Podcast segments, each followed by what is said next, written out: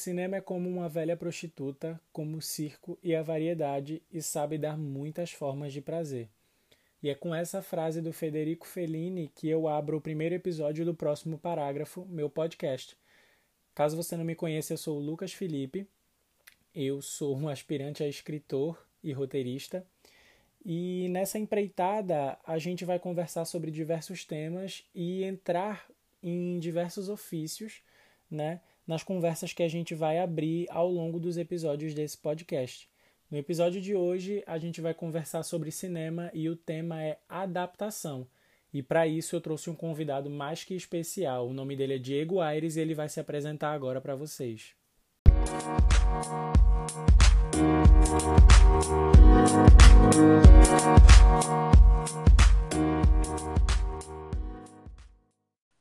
E aí, pessoal, tudo bom?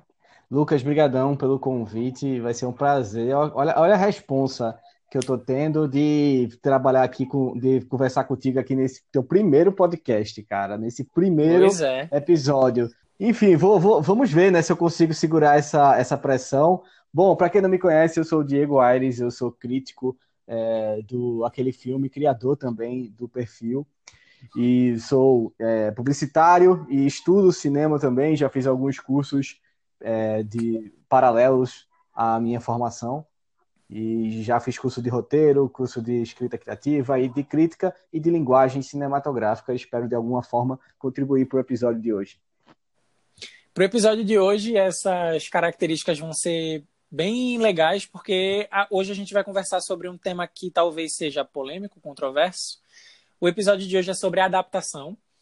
Né? A gente vai falar sobre o que faz uma boa adaptação, a gente vai falar sobre como os autores e escritores reagem a adaptações das suas próprias obras, e a gente também vai entrar um pouquinho no mecanismo, né, na mecânica da adaptação, né, como começa, para onde vai. E o Diego está aqui para me ajudar com isso, ele que entende de cinema um pouquinho mais do que eu. Né? E para a gente começar, né, para a gente dar esse, esse pontapé no, no papo, eu queria perguntar para tu, Diego, quais são as adaptações que tu mais curte? Se tem alguma que, que tá aí contigo no teu coração, que é pode ser aquele filme de cabeceira que tu tá sempre revendo, ou então que tu tem um contato maior com o livro, com a fonte original, o que é que tu me diz? Cara, eu, eu sou fã de literatura, mas eu não, não leio o quanto eu gostaria de ler. É, isso é, me acompanha durante, durante a minha vida pessoal, tanto pessoal como profissional. E, mas, poxa, tem tantos, aqueles que a gente tem memória afetiva. É, eu vou de saga, porque saga, essa saga especificamente, ela me ajudou muito em momentos difíceis da vida. É, aquela, aquele, aquele garoto do ensino médio que fica mais ligado, conectado com o livro do que com as pessoas, sabe? Mais ou menos o meu caso. E, e eu vou e ela eu fiquei muito feliz porque ela vai ganhar uma, adapta, uma adaptação para o cinema, né? Que é Duna. Não sei se você conhece, não sei se quem está ouvindo conhece, mas é, como é que eu posso resumir Duna? Ele é um dos, uma das obras de ficção científica mais importantes da literatura, é, inclusive citada por George Lucas como inspiração para Star Wars. Caramba. E o engraçado é que ele é citado por George Martin como inspiração para Game of Thrones. Por quê? Porque ele é realmente uma união de dois, dos dois. Imagina que você é um, como se fosse as casas de Game of Thrones. De fato, existem casas em Duna, né? A casa Artrades, a casa Harkonnen e outra, entre outras casas. É, então tem muito da política e dessa, desse tom realista de Game of Thrones, a, o não apego a personagens. Não se, se você for ler agora Duna cuidado, você vai chorar bastante, porque é, o Frank Herbert, né, que é o é, Herbert ou Herbert, não, não, não, sei como é que se pronuncia, mas ele também não tem muito apego aos personagens dele, assim como o George Martin, então é, ele, tem, ele é como se fosse um Star Wars para adultos, é a união entre Game of Thrones e Star Wars, entende? Entendi. Estou muito curioso para ver como é que vai ser adaptado, porque é uma obra difícil, assim, de absorver é uma obra complicada para se mostrar visualmente, sabe? Mas enfim, é, Duna é a minha saga, minha saga favorita. Eu gosto muito de Senhor dos Anéis, gosto muito de, de Game of Thrones. Já fiz vários eventos aqui em Recife falando sobre Game of Thrones, é, debates em fã-clubes, enfim. Amo Game of Thrones. Quem me conhece às vezes vai ficar surpreso porque não é a minha, minha, minha, minha saga favorita, mas sim Duna. Já fica a indicação. É, uma coisa, o que eu conheço, eu conheço muito pouco sobre Duna, né? Até porque eu acredito que eu não tenha visto né, a, a adaptação, sei lá, principal, né? Que é o filme dos, da, década de, da década de 80, não é isso? É. Ninguém, a gente não fala. Aqui no, no, nos fãs de Duna, a gente não comenta muito sobre o fã dos, hum. dos filmes de 80, sabe? Apesar de ser do, de um grande cineasta, que é o David Lynch. É, ele, ele, ele é, uma, é uma adaptação difícil de fazer, eu entendo o que ele quis fazer, mas é aquela coisa caminhou numa linha muito tênue e acabou pegando pro lado negativo, sabe? É, foi, foi uma experiência bem, bem é, negativa, assim, de ver Duna dos anos 80. E vai ser interessante porque pela primeira vez eu vou ver um livro antes do filme chegar. Vai ser a é, primeira vai... vez.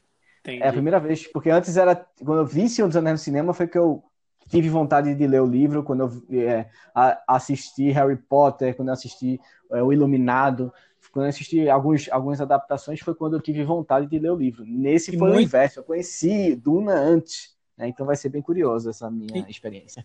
E isso é uma coisa muito comum de acontecer, porque geralmente as pessoas se, se apegam mais à adaptação antes de chegar nos livros, né? Geralmente a adaptação é a ponte entre, entre a literatura e o espectador do filme né? Uhum. Pronto, até pela, pela questão da popularização, né?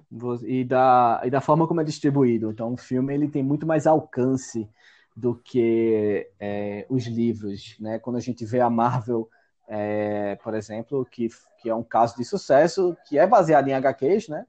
E foi para o cinema, alcançou a maior bilheteria de todos os tempos, e você teve um impacto positivo nas vendas da HQ. Muita gente conheceu a, a, a, saga né, nos cinemas e foi para HQ. Então, é um mega, é, é um, inevitável. É um mega impacto cultural, né? Um, um, é uma espécie de evento cultural, né? Que, pe que pega todo mundo, pega de, de criança aos pais, aos pais dos pais, né? A galera que junta toda para ir no cinema ver esse tipo de filme, para acompanhar esse hype, né? Que acaba sendo uma coisa muito uhum. maior do que a obra, né? Isso, o, geralmente a adaptação, ela, o hype ele precede a adaptação, né? É aquela, aquele burburinho que os fãs fazem quando sai a notícia de que tal coisa vai ser adaptada e todo mundo fica ansioso uhum. para ver. E isso se espalha e a galera, aí a adaptação acaba tendo muito mais público do que o material fonte, né? Uhum. Pois é. Para a gente começar esse papo, né, é, eu queria te perguntar o que é que faz uma adaptação, né? O que, como, como é que começa? Como é, como é que esse processo é feito até ele chegar né, nas telas para o público em geral, para o grande público? Então, eu, eu acho que essa, nesse bate-papo da gente, eu vou ser um tal, dependendo de quem estiver escutando, eu vou ser um pouco disruptivo, né? Eu, eu, eu vou desconstruir um pouco a ideia de, de como a gente enxerga a adaptação no cinema. Não, não a gente, mas enfim, o, o grande público, né? Eu, eu tenho uma, uma visão sobre o processo de adaptação, não só eu, mas é uma visão que a gente meio que aprende quando a gente vai se aprofundando sobre o estudo de linguagem cinematográfica, que é, é a questão do respeito, sabe? Assim, de, de, de você é, de, de entender tanto o, o autor, quando tem o processo de venda né, da, dos direitos, como o processo do público de enxergar a obra e como o processo também do cineasta. Né? Ele, uhum. é, por exemplo, a gente tem casos aí, vários casos de autores que entraram em discordâncias com o cineasta, a gente vai falar disso mais para frente, né? Mas é, é, é, preciso entender que são duas, dois, apesar de serem a mesma história, entre aspas, né? Porque às vezes muda tanto que parece que é outra, mas são duas plataformas diferentes. Eu, enquanto eu enquanto fã, por exemplo, eu queria tive uma experiência com o livro Duna e vou para o cinema, eu quero ter outra. Eu não quero repetir a experiência que eu tive, sabe? Eu, eu vejo isso com uma certa pobreza. Talvez não seja essa palavra, pobreza seja muito forte, mas eu gosto do da, da novidade. Eu acho que o público também precisa entender que o que faz uma adaptação ser boa é o que faz um filme ser bom. Entendeu? Isso não é que eu... ele adapta adaptou e por isso ele adaptou tão bem que por isso o filme é bom. Lógico que tem toda a questão do material fonte, o mérito né, de quem originou a obra, isso é intocável. Né? É, Nunca eu acredito, vai suprir. eu acredito que quando a gente é fã de uma obra, né, principalmente quando a gente pega a palavra fã, é, tem aquele apego emocional, né, com, com a obra, com, a, com o material fonte, né, o, o que ele significou para aquela pessoa. E eu acredito que quando a gente fala em adaptação, isso deve gerar até um pouco de medo, um frio na barriga de, de do público em geral, porque ele, a gente cultiva esse medo de que vá macular né, a, a, a obra original. Para você, para a gente que leu, aquilo tem que acontecer daquele jeito e se mudar, tá mexendo numa coisa que foi muito importante para a gente, né? Então eu acredito que a, que a gente realmente precisa se desconstruir quando a gente fala de adaptação, porque é uma obra feita, geralmente, né? Ela geralmente é feita para uma mídia diferente, né? Para um, um, um formato diferente. Quando a gente fala em adaptar, a gente está tirando de um formato e colocando em outro. Então, algumas mudanças, geralmente, geralmente não, né? Sempre vão se fazer necessárias, porque adaptação, eu acredito que seja diferente de cópia, não é isso? Isso. Pois é. Você falou nessa sua última frase, você resumiu bem a minha ideia. E a maioria dos fãs, não sei se é a maioria, mas pelo menos que eu sinto, né, através do aquele filme, através dos eventos e de outros debates, eu sinto que existe essa coisa de ah, porque tal livro fez assim, ah, sei lá, o Harry Potter, por exemplo, é, porque no livro se fala muito sobre muito mais sobre as criaturas e aí na cena final tem o encontro dos centauros com com Voldemort, enfim. E aí as pessoas vão para o cinema, acabam criando expectativa em cima disso, e quando não vê essa expectativa sendo concretizada, colocam um filme isso como erro, né? como um, um, um problema do filme, quando na verdade Sim. não. É, na medida que tem a venda dos direitos autorais, que inclusive é algo que tem que colocar um asterisco, porque tem vendas e vendas, né? É, tem a ah, dos direitos autorais, né? Exatamente. É, tem forma como tem forma como é como se precisa existir aquela passada de bastão, assim.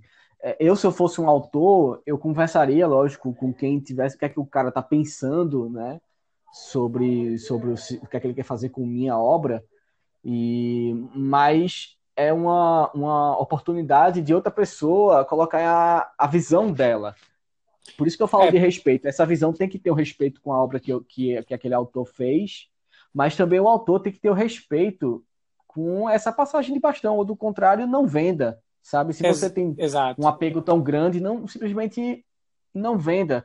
E aquela coisa de toda obra de arte, né, Lucas? A gente, toda obra de arte, quando ela é feita, o autor ele simplesmente perde controle do efeito dela. Ninguém, Isso. por mais que, que Stephen King tenha uma visão particular do que é sobre o que é o iluminado, não quer dizer que todo mundo tenha que absorver da forma como ele está falando, né? Ah, se eu tenho uma interpretação diferente de Stephen King, não quer dizer que eu esteja errado. Né? Não tem, as pessoas às vezes têm essa visão de que quem criou é quem tem a verdade, sabe? É quem é o pai da obra, não é isso?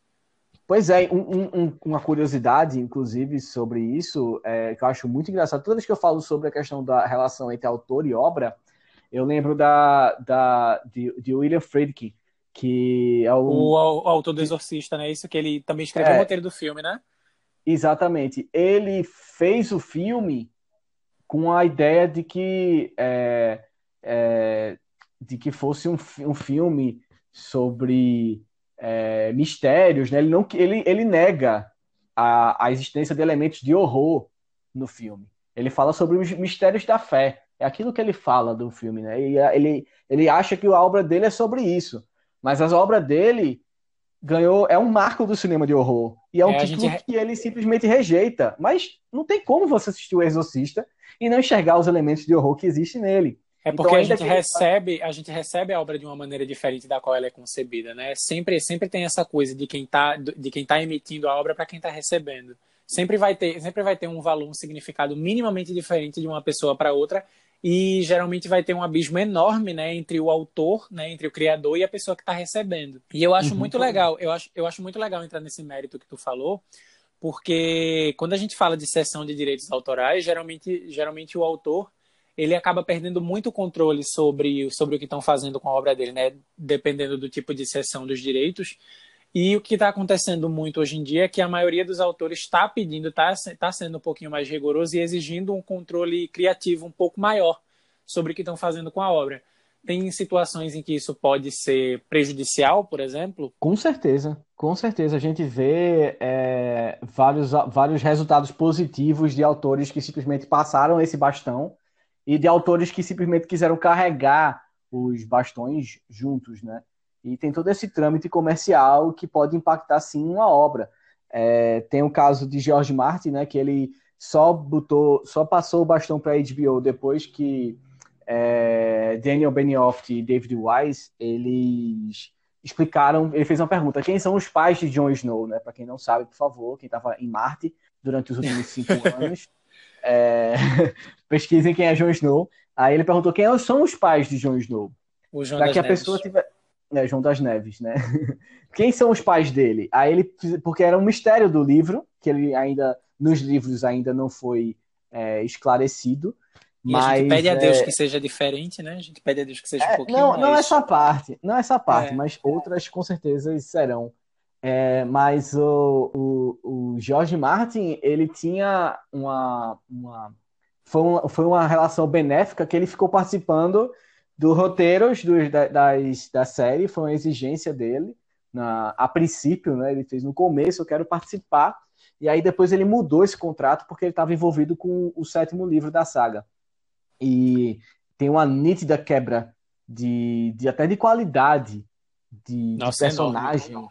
de personagens é, de, de, um, de temporadas iniciais para as finais, né? Então é, você tem ali até o meio, você até o, uns 70%, 80% mais ou menos de Game of Thrones, você tem uma obra fantástica.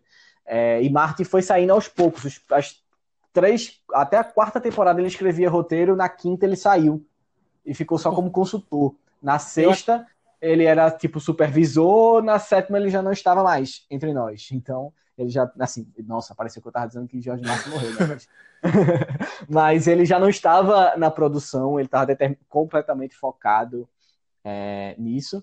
Mas a gente também tem casos que, que o ator, o autor, ele, ele fica tão fechado, sabe? A, aquela, aquele mundo. Eu não, eu não sei se a palavra é vaidade ou é ser apego, não sei. Geralmente vezes... é. Pois é, de aquela coisa de, de simplesmente delegar, sabe? A gente teve aí o caso recente de J.K. Rowling, né? Que com Harry Potter, que ela escreveu é, os roteiros dos, anim, dos Animais Fantásticos e você vê vários problemas, né?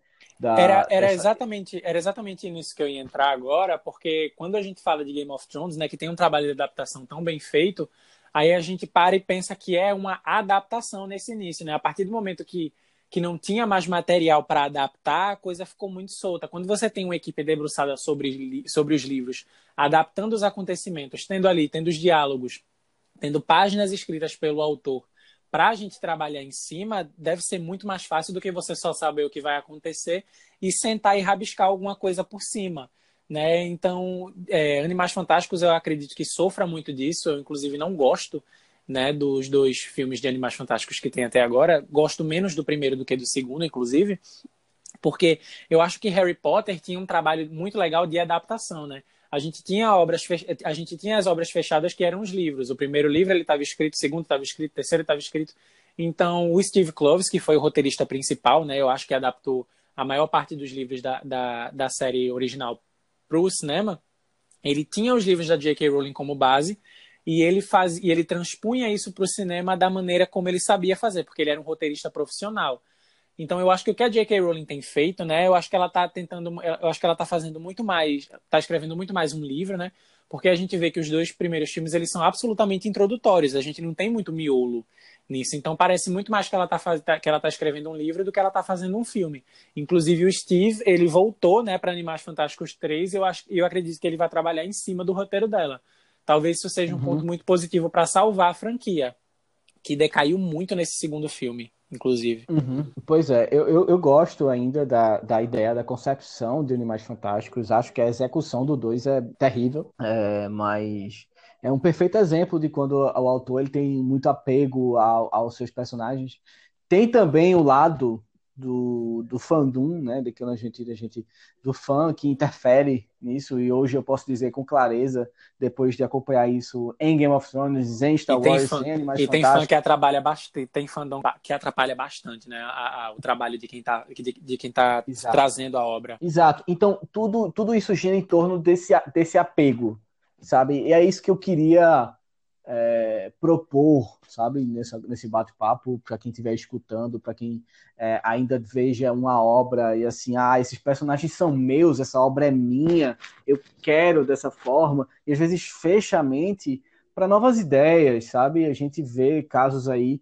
É, eu, por exemplo, eu amo o livro de Iluminado, do Stephen King e amo o, o, filme de Stanley Kubrick. E são muito diferentes. são muito diferentes. E só coisa que tem em comum praticamente são os nomes de alguns dos personagens e o, e o título. E, o, e, e o, hotel, hotel, e o hotel, hotel, talvez, né? O Overlook, né? Pois é, é mas ainda assim eu percebo duas, uma, uma mesma essência, sabe? Que é um, um tipo de medo que os dois trabalham muito primitivo. Que Stanley Kubrick Todos os filmes dele trabalham a natureza humana e, Stephen King é um mestre de criar o suspense, né? E aí uniu meio que essa ideia de Stanley Kubrick de explorar a raiz do medo, a raiz da violência, né? Da que de, de, de em Iluminado, com a forma como Stephen King também explora isso, né? Com bastante camadas. São os dois, os dois projetos têm muitas camadas. Então, algumas camadas ficam até parecidas entre si, mas ainda assim são identidades completamente diferentes. E é bastante funcionam. interessante. É bastante interessante a gente ver o que o Mike Flanagan fez em Doutor Sono, porque ele adaptou o Doutor Sono do Stephen King, que é uma sequência do livro do uhum. Stephen King, mas ele uhum. fez isso trazer, mas ele fez isso de maneira que se encaixasse como sequência do filme original. Eu acho isso muito legal, Sim. porque ele acabou tendo dois trabalhos, né? Ele acabou tendo, ele acabou tendo que, que fazer uma sequência de um livro e ao mesmo tempo ele teve que fazer a sequência de um filme. Eu acho que eu imagino que, deve, que deva ter dado trabalho, né? Mas eu Sim. acho que ele teve consultoria do Stephen King, né? Que uhum. aprendeu a deixar de lado as diferenças dele com o filme do Kubrick, né? Que ele não é muito fã. E eu acho que eu acredito que Doutor Sono tenha, tenha sido um trabalho interessante, né? foi uma sequência legal e eu acredito que como filme, né, como adaptação literária, ele também funciona bastante.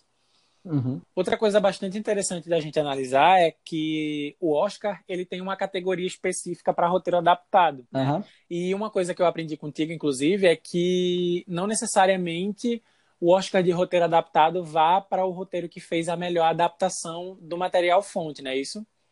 É, o nome, o nome pode confundir, mas ele é uma, o nome adaptado e o nome original, né, que separam a categoria de roteiro do, do Oscar, é, que em algumas, em algumas, em, em algumas premiações, inclusive, é, o roteiro é uma categoria única, mas no, em, algum, em algumas outras, como o Oscar, eles separam por, justamente por conta do que você falou sobre é, essa questão da, da, digamos, eu não digo nem que a facilidade, porque é, é muito difícil é, também adaptar, né? Mas porque você tem uma espécie de méritos de graus diferentes de uma pessoa que pegou uma página do zero e criou algo e outro que adaptou, né? Apesar de que é, a categoria roteiro adaptado não fica restrita a livros né, que foram adaptados. Mas se eu fizer um uhum. remake de um filme, por exemplo, ele já passa a ser uma adaptação. Se eu fizer um, um, um, uma adaptação de uma peça de teatro, também é uma, uma adaptação. Então ele é como se ele fosse a categoria de melhor atriz, que está dando para pessoas do sexo feminino, e a categoria de melhor ator, nas pessoas do sexo masculino. E eu, é, é, uma mera, é uma mera categorização, entende? O, o é, muitas pessoas confundem, né, como sendo, é, como se na hora de avaliar um filme que foi adaptado, eu preciso saber o material fonte? Não. E quem sabe o material fonte pode usar dele para criticar outra obra? Também não. Ou se quiser, né, um, existe a liberdade de expressão, rejeite. É, é tudo bastante filme. relativo quando a gente entra nesse campo, né?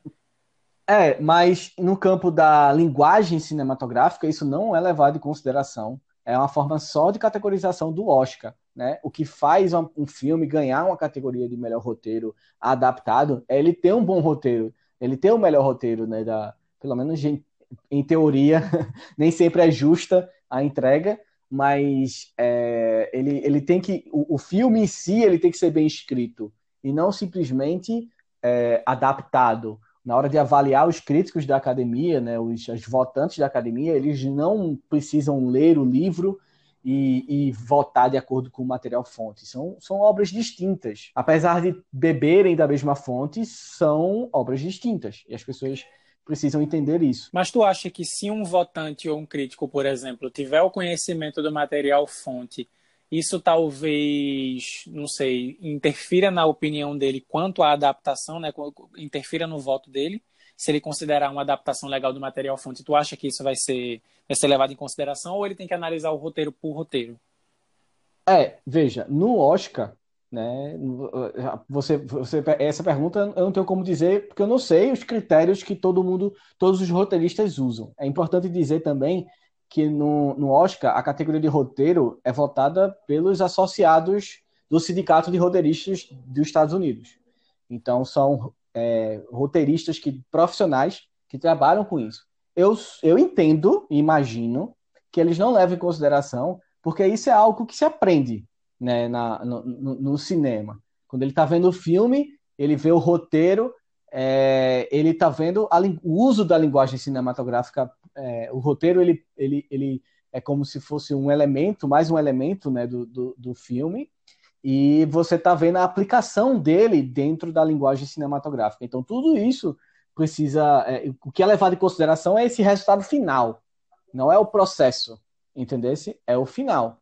Então, é, é, é é como dizer que uma atuação, a pessoa fez uma pesquisa é, de, sei lá, para interpretar um determinado personagem, ela fez uma pesquisa, e aí, por conta que ela fez uma pesquisa, ela tem que ser avaliada de uma maneira diferente, sabe? Não, não é bem assim, é o resultado final que importa. Entendi. Entende? Não é o processo e... de composição, e sim a composição em si, certo? É o, é, o resultado. Até porque você tem muitos casos que seria muito complicado de fazer isso, por exemplo, a chegada que é um dos meus filmes favoritos, é, do Denis Villeneuve. Ele, ele adapta um conto. Né? Não sei se você já teve a oportunidade de ler o conto, eu não tive. Não li, mas... o, não li o conto, mas sei que, mas sei que, é, que, é, que ele foi criado a partir do conto, né? Ele não necessariamente é. adapta o conto. Que é, a, que é o, o, o conto chamado Conto é a História da Sua Vida. Né? E ele é um conto resumido, ele é um conto, ele é mais resumido do que um livro. E o, o filme em si, ele trabalha outros elementos a, para além do conto. Então, é, seria muito complicado você avaliar o processo de, de, entender o porquê tal personagem não foi usado ou porquê tal coisa foi feita diferente, entendeu? Então, corre... apesar de que não existe certo ou errado na avaliação da crítica, mas na hora de se criticar um trabalho, é meio que a, é a atitude plausível é você avaliar o resultado final. Inclusive, uma coisa que a galera ressalta muito quando vai reclamar de adaptação é que faltou um personagem, ou então que cortaram Sim. uma cena do livro, coisa do tipo. Uhum. Isso é muito levado em consideração pelo público em geral, né? Quando vai falar, quando vai falar da, da adaptação. Eles uhum. querem um material, eles querem um, um, material semelhante e, e não necessariamente que ele inove, né? E as adaptações ultimamente elas têm feito muito isso de brincar com o material fonte, como foi o caso do Suspiria, né? Do, do Luca Guadagnino, uhum. que é não necessariamente um remake, mas uma reada mas uma adaptação do, do original da, de, da década de 70 do Dario Argento, não é isso? É, é, é exatamente. Ele, é, ele é, é, é, considerado reboot, né? Ele não é. É como se fosse um, um, novo projeto, como se não existisse o anterior e ele fizesse novamente, apesar de que se fosse concorrer o Oscar, estaria concorrendo na categoria de é. melhor adaptação. Certo. Então é aquela coisa que eu falei. São visões diferentes. Imagina o, o, o se eu não me engano, ele é da década de 70, o, o Suspiria, o primeiro Suspiria. 76, e... eu acho. É isso. E imagina que o próximo ele simplesmente seja um Ctrl-C, Ctrl-V do que foi o outro. Para que fazer então, sabe? Eu fico me perguntando essas coisas às vezes. E essa, eu não falo, é porque a, a galera também confunde um pouco é, essa essa questão da inovação. Pensam que é, quando se tira um personagem ou quando se faz é, algo diferente do livro é por ideias diferentes de certa forma é, mas também é preciso respeitar a adaptação em si, a mudança da plataforma de exibição. O, o livro, ele, na, ele conta uma história, né? Você lê a história. O cinema mostra. Então imagina se Game of Thrones tivesse a quantidade de personagens que tem no livro. Ia Nossa. ser. Não é, nem, não é, nem, que a série ia ser longa, mas ela ia não ter foco, sabe? O livro, enquanto plataforma, ele consegue, ele tem, tem, ele tem algumas liberdades a mais que o, o cinema. Ele pode falar, transitar mais entre personagens, ele pode dizer que o personagem está sentindo é, de forma expositiva, ele pode falar aquilo que está passando na cabeça do que o personagem, entendesse? E, e no, cinema mas... exposi... no cinema a exposição, às vezes, ela é considerada uma coisa ruim, né? Por é, ser, é, por, que... por, de... é por deixar a coisa mais redundante. Não é nem, Lucas, que a exposição necessariamente é algo ruim, porque isso é como se fosse estabelecer uma regra, e não existe regra. Vários filmes, eles quebraram essa regra, eles quebraram essa regra, inclusive, eles puseram muito, né, chamados filmes é, do exploitation, né, que, que já existiram vários movimentos exploitations que são realmente exposições do que o cara, do que, os personagens estão sentindo, aquela coisa bem gráfica, bem exagerada. A própria sabe? quebra da quarta parede pode ser considerada como uma redundância, né, de vez em quando, porque tem personagem que quebra, simplesmente quebra a quarta parede para te falar de alguma coisa que acabou de acontecer. Isso acontece muito no tem, Deadpool, inclusive. É, tem, tem é forma, né? Tudo, tudo se resume à proposta e à forma. Por exemplo, a gente tem o, a adaptação da, da Desventuras em Série. Desventuras em Série, nos livros, né? Ele é aquele livro cheio de mistério, até na leitura dele, assim, na, na forma como você passa de capítulo para outro, ele meio que faz brincadeiras dentro do livro. Tem um, o narrador que faz, que fala, ele meio que antecipa, ele conta, de, ele dá spoiler da história. Eu não na... consegui ver a série, eu só vi, só consegui ver uns três episódios da série, eu ainda prefiro o um filme de 2004. Que tem o Jim Carrey. que tem o Jim Carrey e a Meryl Streep. É isso aí. É, o, o, o primeiro, as primeiras temporadas, assim, a, terceira, a, a segunda para a terceira, eles sofrem um pouco a série, mas a primeira brinca muito com essa questão da exposição, né? Eles de fato dão spoiler da série. Eles, olha, isso aqui, essa história, esse final não vai ser bom. Esse final vai ser ruim. Você não vai gostar disso. E o e próprio livro, o próprio livro faz isso, né? O próprio, isso, é, isso é uma brincadeira Exato. que o próprio livro faz. Exato, mas ele faz isso de maneira jocosa. É aquele universo. Entendeu? Essa é a forma dele brincar com a expectativa, com a maneira de contar a história. E é por isso que é tão bom, entendeu? É por isso que Desventuras e Série, pelo menos as primeiras temporadas, funcionou bem, é, mesmo usando a exposição. A questão é que quando se usa a exposição como um recurso, uma espécie de muleta, sabe? Uma muleta narrativa, assim. Eu não consigo mostrar como o meu personagem está com raiva. Aí eu simplesmente digo, fa é, faço ele dizer que está com raiva. Entendeu? Era, então isso acaba. Quando, é, que, é... quando, era muito mais criativo colocar ele para chutar uma lixeira, tu tá querendo dizer? É, exato. O cinema, diferente do livro, ele é mostra, ele é o áudio, é o audiovisual, né? Ele mostra, né? A, a, a, ele mostra a história. Então existe a máxima, né? Que não é uma regra, como eu disse, várias pessoas quebraram essa, essa regra e fizeram muito bem feito mas é, mostre e não conte, não conte, né? mostre, não conte. Então, é, e preciso também entender que às vezes a, a, adaptação ela vai sofrer um processo de mudança porque está sendo simplesmente uma adaptação e não porque o diretor está com é, querendo o, confrontar o autor da história, o roteirista não gostou de tal personagem, ele acha que o personagem é insignificante. Não, é porque de fato a história precisa ter uma, um sentido, precisa ter um foco, precisa ter é, é essa, é, precisa ter um bom uso da linguagem cinematográfica para ser um bom filme. Certo. É, aproveitando esse gancho, né, que a gente estava falando de, de como a adaptação ela muda o material fonte, um exemplo uhum. que eu uhum. queria dar aqui é o A Vida Invisível, que foi que é um dos melhores filmes que foi lançado, lançado no ano passado, né? Um dos meus filmes já se tornou um dos meus filmes favoritos da vida. E eu uhum, tenho o livro e eu tenho o livro aqui que eu tive a oportunidade de já ler duas vezes. E o que a Marta Batalha faz no romance é completamente diferente do que o Karim Ainu faz no no filme. O filme ele é completamente diferente. O filme ele, é, enquanto o livro ele ele procura ser mais um, um retrato, né, uma colagem da, da sociedade carioca da época, né? A gente não, não acompanha só a vida da, da Eurídice. É, o livro ele tem um tom menos, menos melancólico. Eu, eu, o livro ele é menos violento do que o filme, porque o filme ele trata muito da violência, né? Eu acredito que, uhum. que, o, que o filme ele seja um, um grito é, contra a violência. Né, do filme elas são elas são violentadas de alguma maneira, né? De mais de uma maneira. De várias né? formas, diferentes. De várias formas, né? Socialmente, sexualmente e esse tipo de psicologicamente o livro, ele é super leve, né? É uma leitura que, fa... que, lógico, vai fazer você refletir de vez em quando, vai ter uma coisa complicada ou outra, mas ele se distancia muito do filme no... na forma como ele, como ele usa, né? Na forma como ele usa os recursos para contar a história para você. E do meio pro final do filme é tudo completamente diferente do que aconteceu no livro. Eu vou inclusive dar um spoiler aqui, né? Me valer de... se você não quiser ouvir, você pula uns segundinhos.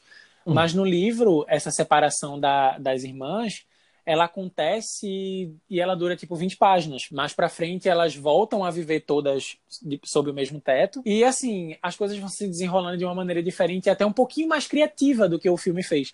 Porque eu, quando o filme termina, eu tenho a sensação de que eu vi assim uma. Eu tenho, eu tenho uma leve impressão de que eu vi uma novela, né? Quando tem aquela passagenzinha de tempo pro filme que a gente tem a, a personagem da Fernanda Montenegro.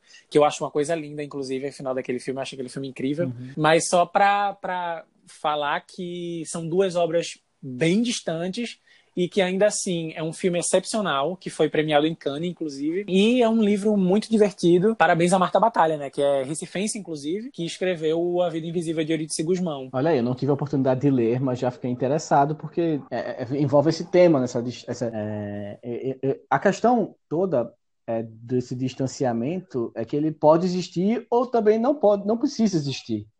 A questão é se as duas obras vão funcionar sabe? No final, Isso. individualmente entre, entre elas. Você, pode, você, por exemplo, fez um comentário de que acha o livro mais criativo. Isso não desmerece em nenhum momento Exatamente. a visão de Karim Ainô. Né, e do roteirista do filme, que eu me esqueci o nome agora, mas não sei se é ele. Mas o próprio Karim tem, tem mão dele no roteiro junto com outras duas pessoas, se eu não estou enganado. É, não é o roteiro só dele, não. Mas é, tem, que, tem, que, tem, tem que ter esse entendimento de que são, são obras distintas, são visões parecidas, por mais que às vezes o, o, até o, o, próprio diretor, o próprio, o próprio autor inventa de dar uma de diretor, de roteirista e fazer o filme, tudo bem, mas mesmo que assim. Que foi deixa... o caso do Duas Vantagens de Ser Invisível, né? O Steven Spielberg, é. ele escreveu o livro, dirigiu o filme e escreveu uhum. o roteiro do filme. E ele também adaptou a Bela e a Fera, né? Para essa última versão da Disney com a Emma Watson. Pois é. E ele, é... ele dirigiu também, né? Ele escreveu o roteiro e dirigiu. Uhum. Pois é, e, e o filme é bom. Ele próprio, ele próprio, ele é, ele é um, um, caso de sucesso, digamos assim, de, de pessoa que percebeu que o, no livro ele tem que usar as. Não li o livro, mas eu imagino que seja diferente do cinema, porque é. É o fato, é diferente do cinema. É, os personagens então, eles são um pouquinho diferentes. Pois é, então é, na, na, é, é, uma, é uma ideia de que é um caso de sucesso de uma pessoa que conseguiu entender que ele fez uma obra e que a, aquela obra ela circula em torno de um intuito, de um objetivo, de uma proposta, e que essa proposta foi entregue do livro. N não significa que ele tem que fazer do mesmo jeito para entregar no cinema, ele tem que mudar a forma como ele apresenta essa proposta para ser feita para o cinema. Então, ele teve essa ciência e ele foi para a prática, né? E deu certo. Eu gosto do filme. Enfim, tem até um caso, inclusive, que vou propor esse exercício tanto para você ou para quem estiver ouvindo, é, se alguém por aí tiver lido Duna também, de perceber, porque de, de, assistir o filme de 1984, porque ele fala muito sobre essa questão, ele ajuda muito a gente a entender essa questão da exposição. Do, Duna, por exemplo, é um livro que muito acontece de forma onírica, né? nos sonhos, na mente dos personagens. Né? Existe uma droga, por exemplo, que eles consomem e eles têm visões de futuro e de passar e de, e de, e de outros tempos que ele até nem ele presenciou, mas é, é como se fosse um processo dele de informações chegando à cabeça, né? E, e no, no, livro isso é contado de uma forma, fora que também os personagens de Duna ele tem uma, uma, certa um certo um certo eu jurava que eu jurava que Duna era uma espécie de Mad Max mas pelo que eu estou vendo é uma obra bem que vai bem mais além né? Um negócio é, bem ele, mais complexo. Veja ele tem ele é no deserto, pelo menos os primeiros, o primeiro, o primeiro livro. Ele é no deserto. Eu vi, eu vi uma arte do, do, do remake, né? Eu vi um, uma imagem que soltaram na internet e eu pensei que eu tava vendo uma imagem do Aquário, né? Daquele filme com Sandy lançado em 2003. É, aí tu ofende.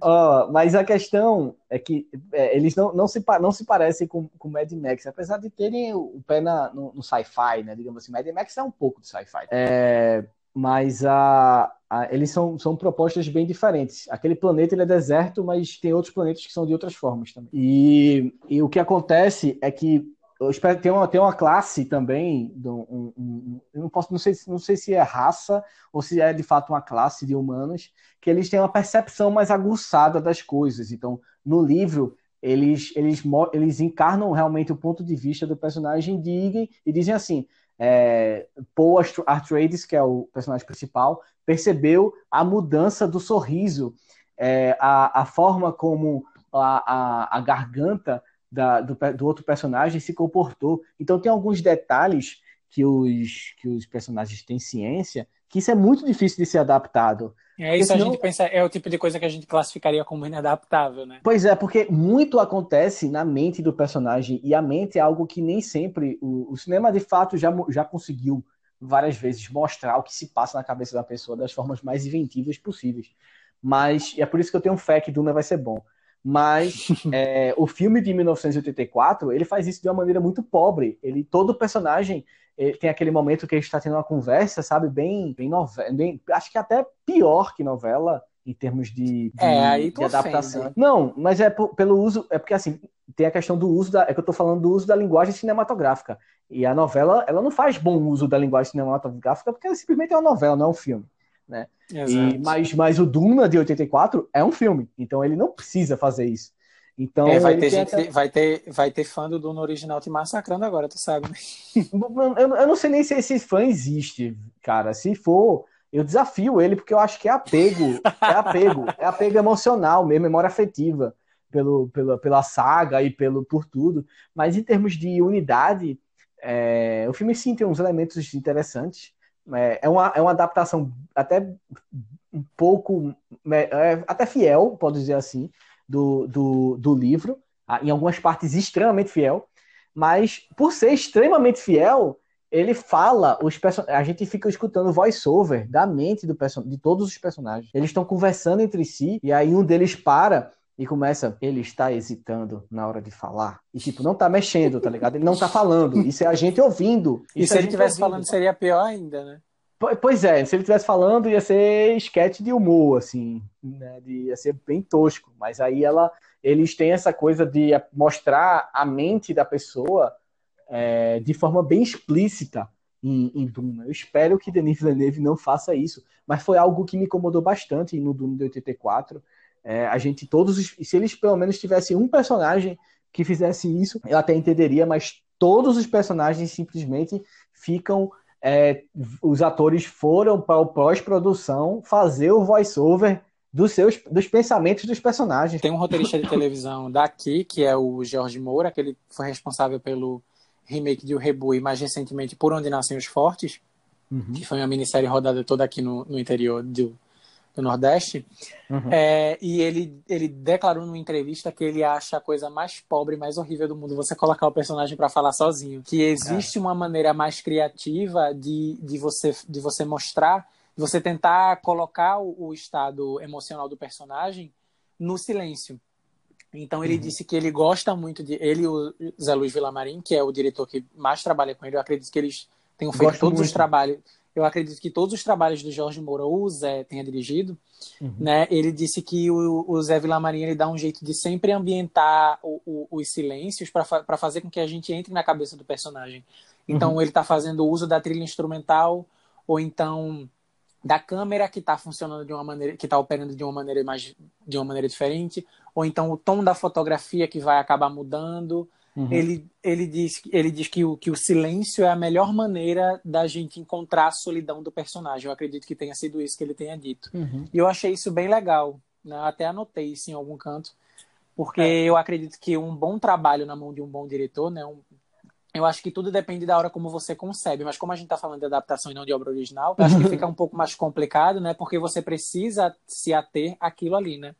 Então, é bem. Não, não necessariamente precisa ser até. A gente tem exemplos de sucesso que não se não, não, não fizeram nenhum tipo de. não tiveram nenhum tipo de apego ou mudaram por conta do material fonte, como o caso de, de O Iluminado, né? Que talvez na época tenha sido rechaçado, mas hoje em dia é um, é um clássico e é um dos meus filmes favoritos também. Isso acontece bastante, isso acontece bastante e a gente pode até citar outra, outra adaptação que é o Blade Runner, né? Que ele foi adaptado do, do conto. É, é um conto ou é um romance do Philip K. Dick? É um conto. É, é das ovelhas, ovelhas elétricas, não é isso? Ou alguma coisa uhum. assim? Sim. Que o Blade Runner ele foi adaptado desse conto, ele deve ser bem diferente do material fonte, eu nunca li, então também não posso falar disso. Mas o filme na época ele é, o filme na época ele foi super criticado, né? E hoje em dia ele alcançou esse status cult e teve essa sequência aí, o 2049, que eu acho um filme lindo. Bom, pois é, mas é, é, é aí que tá essa questão da visão enquanto obras diferentes, né, de, que a gente vem falando. Quando você falou do caso de Vila Marinha, é perfeito, é o uso de linguagem. O que ele está fazendo é, é o uso de linguagem, a maneira como ele usa os elementos né, é que determina se aquele material é rico ou ele é pobre. Porque... E o próprio, o próprio processo de filmagem é, é, é um outro processo de adaptação, né? Porque a gente está transpondo do roteiro, a gente está tirando as palavras e colocando na tela. Isso, então a gente tanto tem, então a gente tanto tem uma adaptação no trabalho do ator, né? Que ele está ele tá tendo que colocar a emoção de acordo com o que está naquela rubrica. E a uhum. gente tem o diretor fazendo uso da linguagem dele, né? Tentando transpor para o público aquilo que está acontecendo. Então a gente acaba de descobrir, né? Aliás, acaba de descobrir, não, a gente acaba de constatar que existe mais de um tipo de adaptação. Né? Sim, não é claro. só a adaptação. Não é existe. só a adaptação literária, é adap... o processo de adaptar ele envolve muito mais do que você trazer uma, algo, algum material fonte para um roteiro. Ele está uhum. no trabalho do ator, ele está no trabalho do fotógrafo, ele está no trabalho do diretor, da, do cara que faz a trilha sonora. Então é muito legal a gente perceber é, esses pequenos processos, né, essas pequenas adaptações que existem Sim. em tudo praticamente, né? Todo filme, to, toda obra é, audiovisual, ela é meio que um processo de adaptação. Sim, quando, quando, quando, quando existe essa mudança do roteiro para a forma visual, né, do, porque o, o, roteiro é uma obra literária, né? A gente compra livros que são Isso. roteiros. E, e e você tem como comprar um livro do, do, do, filme, né? Como se fosse o roteiro do filme, é um livro do filme. É como se todo filme tivesse um livro, basicamente. Mas, a, a, inclusive, você, você lendo o roteiro e você vendo o filme, você vai encontrar diferenças.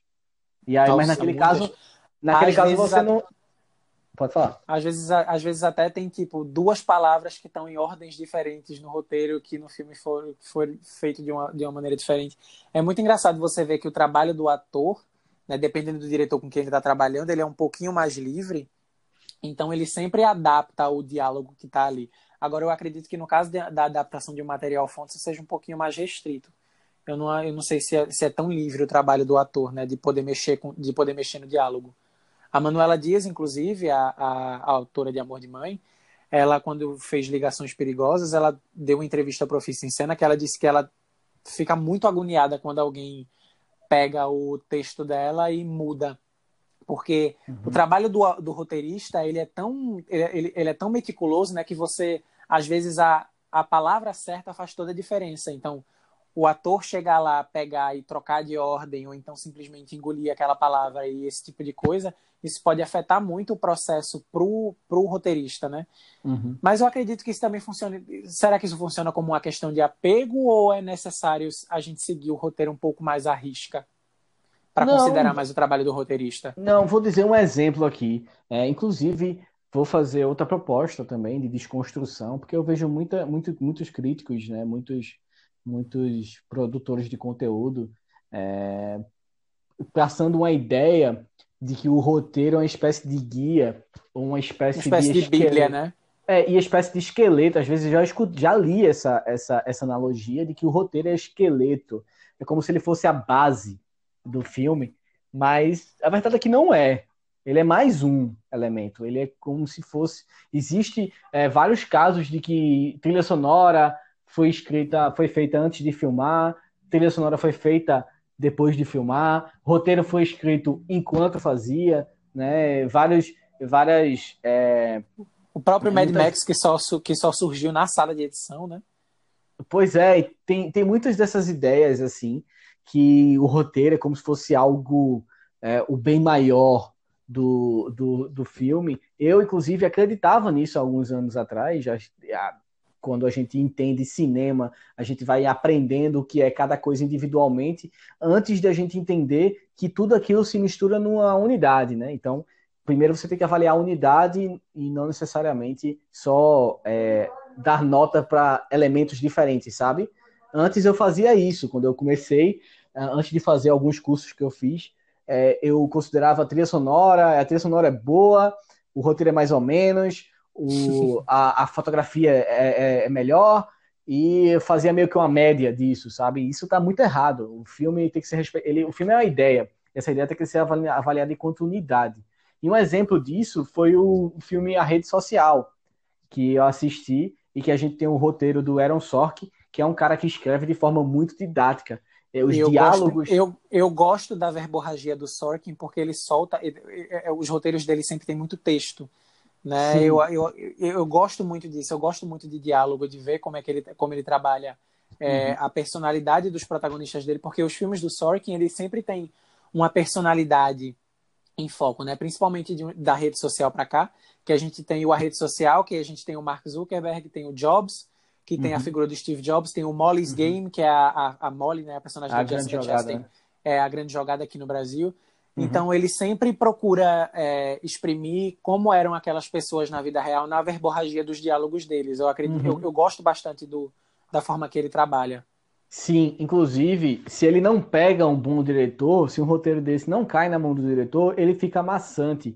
Por exemplo, A Grande Jogada é um filme que me incomodou bastante pelo didatismo dele. E foi o próprio é... Sorkin que dirigiu, não é isso? Foi, a é, foi o debut dele exato. na direção. Acho que até por isso, então, é um, é um, é um, é problema. Mas, em voltando para a rede social, que pegou o David Fincher, que é um grande diretor, é... inclusive tem várias brincadeiras que eu já li na, na, na crítica internacional, quando fala do, do, do Aaron Sorkin, de que é, graças a Aaron Sorkin a gente tem uma nova modalidade de forma de, de encenação que é o, o walk o talk walking que é não é walk talking é enfim é como se fosse o, o, o, as conversas dos filmes você pode até perceber muitos filmes que têm roteiro de Aaron Sorkin o diretor acaba a, apostando em, em muita movimentação gratuita, entre aspas, para poder dar uma certa, um certo dinamicidade ao, ao, ao roteiro. Né? Por exemplo, eles botam um diálogo que ia acontecer num, numa, numa mesa, num, dois personagens sentados, eles botam os dois personagens para andar, para que dá a ideia de que movimentação, né? Porque a cinema é imagem em movimento. Então, ou, apostam, tem... ou apostam na montagem também, né? Eles ficam trocando Isso. o ângulo da câmera, esse tipo de coisa. Isso, exatamente. Se não pega, por exemplo, nos diálogos, né? Tem um diálogo enorme em rede social, que é o, o do, do Mark Zuckerberg com a namorada, e que você vê uma inventividade de David Fincher varia, variando os diálogos e mudando o foco, é, e que isso passa a dinamicidade, foi, uma, foi bem executado. Tem um exemplo nesse filme também, que você, o pessoal pode até pesquisar depois, que é uma, a explicação do, de, de Mark Zuckerberg de como ele fez o, o, o, a, o, algoritmo do primeiro Facebook, do primeiro algoritmo do Facebook. Como que é que era o The Facebook, né? É, exato. E aí eles estavam, tava ele de frente para o computador, junto com os amigos que são programadores, e o roteiro fala de linguagem de programação. Imagina isso numa grande mídia como o cinema, talvez ficasse maçante. David Fincher simplesmente pegou é, o, o ator que eu esqueci o nome dele agora. O Jesse Eisenberg. Jesse Eisenberg. Ele simplesmente pegou o cara e fez assim: ó, tu vai pegar um piloto e vai escrever o que o, o, o que o roteiro está explicando aqui de códigos na janela. Aí ele mudou o roteiro. Ele ia ser, isso ia ser dito. Ele simplesmente pega é, Jesse Eisenberg é, escrevendo na janela que simbolicamente passa a ideia de inovação, de Sim. novos horizontes, de imaginação, de criatividade. A janela tem inclusive muita gente, inclusive muita gente criativa em filme escreve na janela. Né? Pois é, justamente passa essa ideia para o público, né? é um gatilho psicológico de, de, de, criatividade e de imaginação. E aí ele bota o Jesse Eisenberg para escrever na janela aquilo que ele iria dizer para os amigos. E, e a câmera, ela, a, a câmera, ela filma a reação deles. Então, você não precisa entender de linguagem cinematográfica para perceber, não precisa entender é, de, programa, de linguagem de programação para, entender que aquela cena está acontecendo um momento incrível, um momento de inovação, um momento de criatividade pura. Entendeu? Que aquele cara que está escrevendo na janela é um inovador, é um, uma espécie de gênio. Entendeu? Tudo isso através da linguagem cinematográfica, sem precisar transformar em, em palavras aquilo que está acontecendo. Então, assim como, assim como David Fincher trabalhou a adaptação em, em, a rede social, né, que é adaptado de um livro meio que biográfico do Mark Zuckerberg, ele, ele uhum. adaptou também é, Garota Exemplar, né, que é que é um filme bastante elogiado. Clube da Luta. Né? Clube da é, Luta. Clube da Luta. O, do, é, do o Homem que Não Amava as Mulheres. Ah, eu, eu acho esse filme ótimo. Inclusive, o filme, o filme de Fincher, para mim, é melhor que o francês, mas o de Fincher. Não é, não é sueco, não? É, su... desculpa, sueco, é verdade. É, e tem, e tem um, um, um fã-clube é, fervoroso de que defende que o sueco é, a, é o melhor filme. Qual é o argumento que eles usam? De que é mais fiel. Nossa, eu acho horrível então, Eu não digo nem horrível, mas assim, existe um claro primor e um zelo pela linguagem cinematográfica maior no, na adaptação que tem a Rooney Mara tem, a, tem, a, tem aquela fotografiazinha cinza, né, do David Fincher que a gente já está acostumado e é uhum. isso. Então, eu queria aproveitar que tu está aqui, Diego, para te pedir para deixar uma indicação de alguma adaptação, de alguma obra literária, de alguma transposição dessa obra literária para o cinema, né, ou até de algum artigo, alguma coisa do tipo sobre adaptação que tu conheça que tu queira indicar para a galera.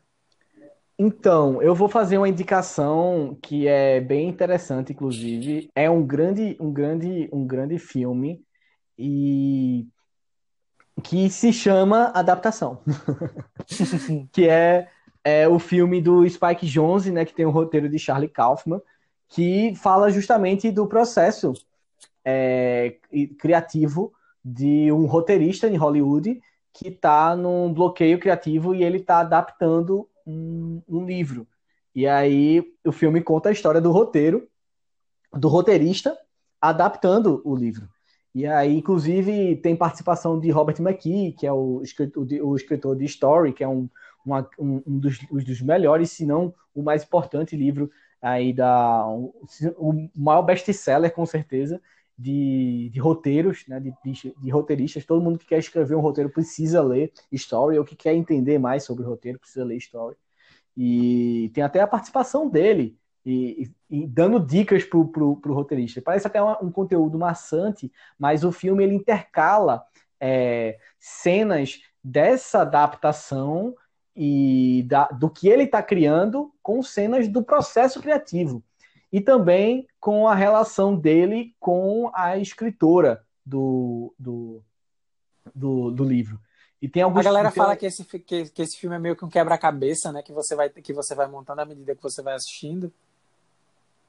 É, pois é, ele, ele, como é que se diz? Ele tem isso porque ele, ele, você, ele, você às vezes não tem tanta certeza se ele está mostrando, digamos, a vida real, entre aspas, né, aquilo que está acontecendo na, é, com o cara e aquilo que ele está criando na, na, no filme. Né? E para mim são das melhores coisas do, do, do, do, filme. Inclusive tem esses elementos de metalinguagem, né? De, de a gente tá vendo uma adaptação de um cara fazendo uma adaptação e a gente tá vendo a adaptação desse cara, então é um, um, um, quase um, Inception, uma origem envolvendo adaptações, né? E, e, e, no lugar de sonhos a gente tem história sendo contada. Então é muito interessante porque ele é como se fosse é, até uma aula de, de roteiro. É, além de ter um roteiro brilhante do Charlie Kaufman, ele tem também, ele acaba sendo um, um, um uma espécie de aula de como escrever roteiro, de como enxergar o roteiro. Inclusive, o, o, a, o livro que o roteirista está adaptando é um livro, existe, existe né? Que é a, a, Ladra, de, a Ladra de Orquídeas, uma coisa assim. A, eu sei que o título em inglês é The Orchid Thief, né? É, que é a Ladra de Orquídeas.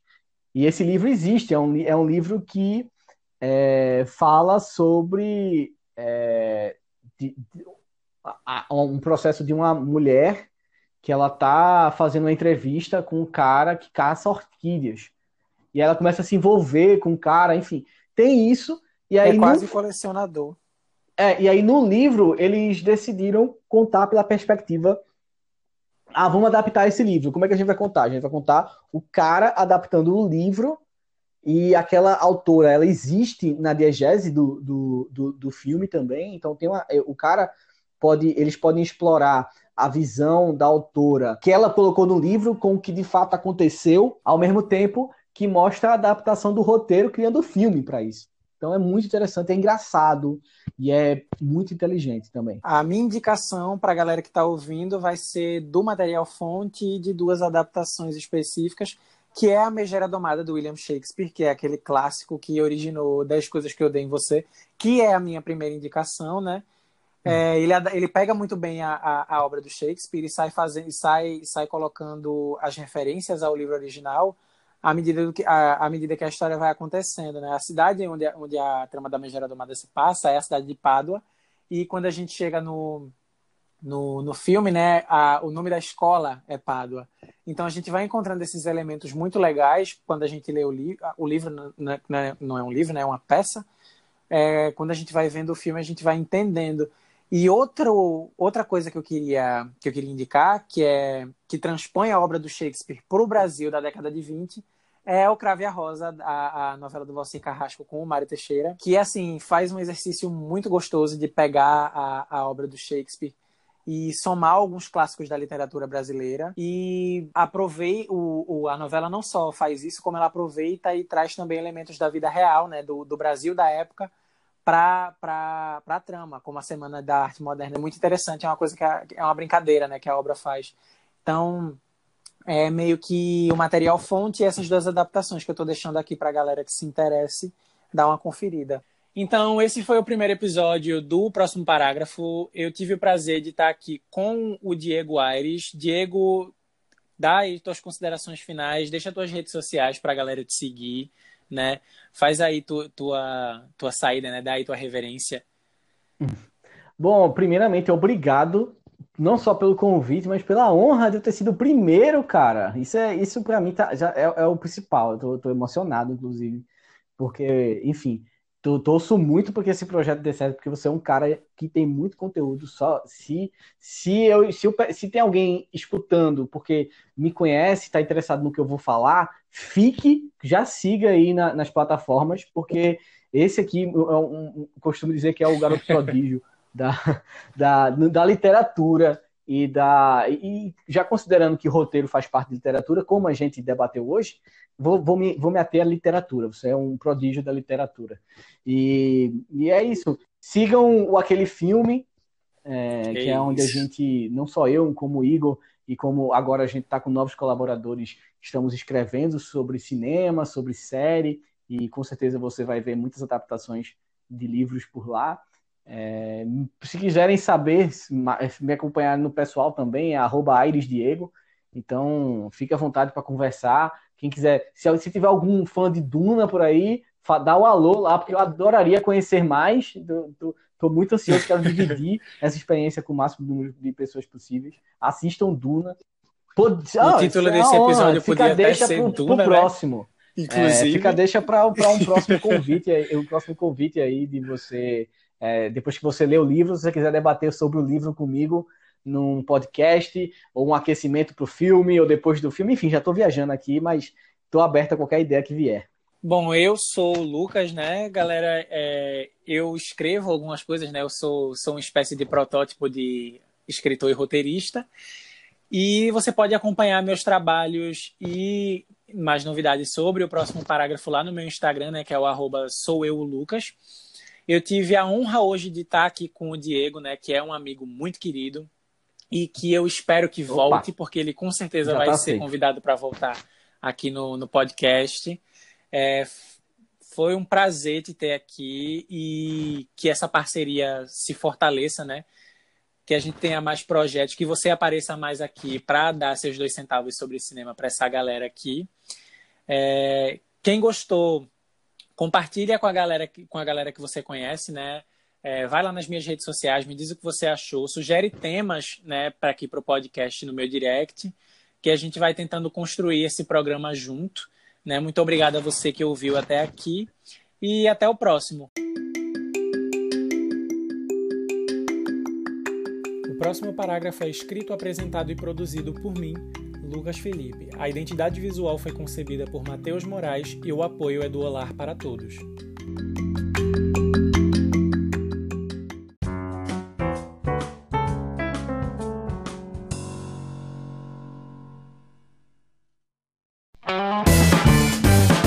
Podcast é uma produção Olar Podcasts.